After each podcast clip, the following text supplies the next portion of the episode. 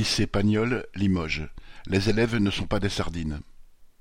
Jeudi 10 mars, devant le lycée professionnel Marcel Pagnol de Limoges, des enseignants et des parents d'élèves ont manifesté contre la décision du rectorat de passer l'effectif des classes de 24 à 32 élèves. Sur leur pancarte, on pouvait lire Inflation record à Pagnol, plus 33% par classe. Tant pis si les salles sont trop petites, le matériel informatique insuffisant. Tant pis pour les apprentissages des élèves, pour ceux qui auraient besoin de plus de temps et d'attention de la part des enseignants. Pour le rectorat, ce n'est pas un problème. Pour le gouvernement et le ministre Blanquer, il faut avant tout réduire les postes, faire des économies.